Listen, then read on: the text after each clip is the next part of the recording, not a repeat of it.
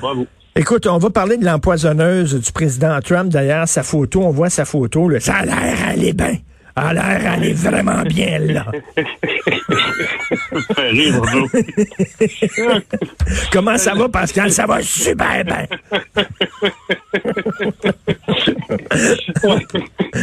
Hey, mon Dieu.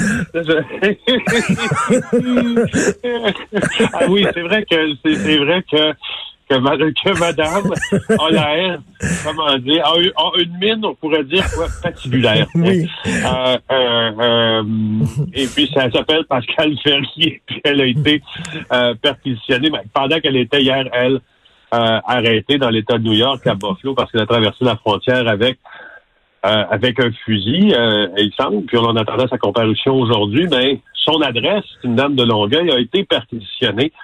Euh, c'est une femme qui est d'origine française et c'est elle. Mais comment ils ont pu trouver la- que c'est elle qui avait envoyé l'enveloppe, avait mis son adresse de retour ou quoi? Ben ça, ça me semble assez, assez facile. Probablement qu'avec le code postal qui est inscrit Oui. sur la lettre, comme CNN nous l'a montré, on voyait que la lettre avait transité euh, par le centre de distribution de euh, Ville-Saint-Laurent à Montréal. Puis après ça, ben, j'imagine que c'est facile de voir d'où est l'origine avant qu'elle s'en vienne au centre de distribution. Puis on voit les caméras de surveillance, puis on semble voir madame qui, euh, qui la poste. Je, je présume qu'il y a, y a quelque Mm. parce que les moyens des policiers dans ces, ce sont assez Mais- euh, mais- mais de la- ils sont infinis dans Mais ça. de la ricine, veut dire, ça a l'air, tu sais, c'est une citoyenne comme une autre. là. Moi, tu me dirais, là, assez de trouver de la ricine, j'aurais aucune idée où commencer. Je dis quoi, tu te fais, tu, on- tu peux trouver ça sur Internet, quoi?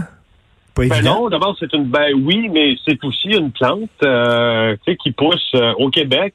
Mais Ah si oui. tu es un chimiste accompli, quand tu peux obtenir la concentration de ricine de cette plante-là et de ses racines et en faire ce poison-là mortel. euh, et euh, par contre, là, ça te prend des notions extrêmement poussées. Là. Ne fabrique pas ça euh, qui veut. Puis je voulais juste te dire aussi que en ce qui a trait à euh, euh, Madame euh, sympathique Ferrier, elle, elle risque la prison à vie, hein. Elle risque la prison Ben, à vie sûr. coupable. Ben non, mais c'est sûr, mais je- j'en parlais tantôt, le Maude ici qui travaille ici, elle est allée sur sa page Facebook et sa dernière entrée à Madame Ferrier, c'était une recette de, une recette de tarte aux fraises. Que- Qu'est-ce qu'on mange parce qu'il y a de la tarte aux fraises?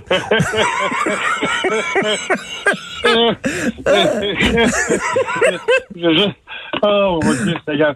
Mais je veux juste te dire qu'elle avait loué, elle, elle avait aussi justement sur sa page Facebook, je pense, fait état d'un de ses grands rêves qui était là, de partir en VR. Ce qu'elle a fait aussi euh, au cours des derniers mois, mais avec deux guns. Alors, elle était au Texas, puis c'est- mon Dieu, c'est un drôle de personnage quand même. Elle était au Texas euh, et elle faisait justement à Mission au Texas, puis elle faisait ce voyage en question. Et puis, euh, puis euh, comme on dit, euh, la première chose que, que tu te rends compte, c'est que elle avait des armes non enregistrées, un permis de conduire falsifié, donc elle s'est fait jeter en prison.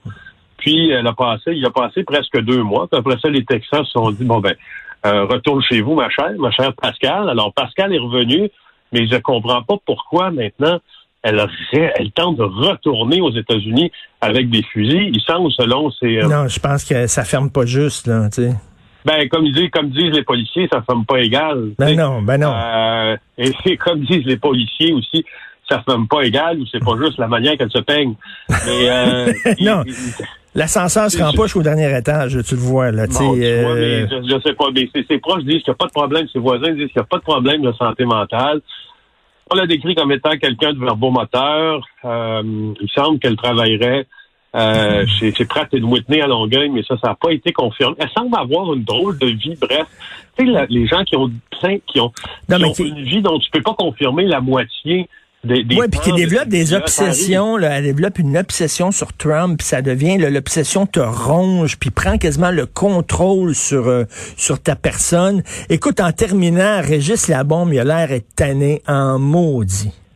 Oui, et puis euh, notre collègue Karine Gagnon a écrit une chronique là-dessus, euh, une bonne chronique dans le journal euh, de Québec. Régis Labombe a parlé euh, de nos euh, conspirationnistes là, en étant des nouveaux gourous de pacotille, des nanotrums, car ils ne connaissent rien. Il faut écouter la science. La raison, elle est là. Euh, c'était dans son discours euh, d'ouverture au Conseil, ça a été noté par Karine Gagnon. Alors, je veux juste, on pourrait pourquoi lever notre chapeau à, au maire Labonde, qui peut-être est l'élu qui a le plus clairement exprimer euh, son agacement. Ben lui, il est vraiment pas content de voir qu'on tombe dans l'orange. Puis là, écoute, là, c'est peut-être que la semaine prochaine, on va tomber dans le rouge. Ça, ça veut dire fermeture de commerce, ça veut dire encore euh, crise économique. Et c'est certain que ça ne fait pas l'affaire du tout de Régis Labombe. Ben merci beaucoup, Félix. Bonne journée. bonne journée. Félix Séguin. Donc, euh, cette femme-là a pensé à faire un mauvais coup, mais sauf que l'affaire sérieuse, c'est qu'elle risque de passer le reste de sa vie en prison pour une gaffe comme ça. Pas fort.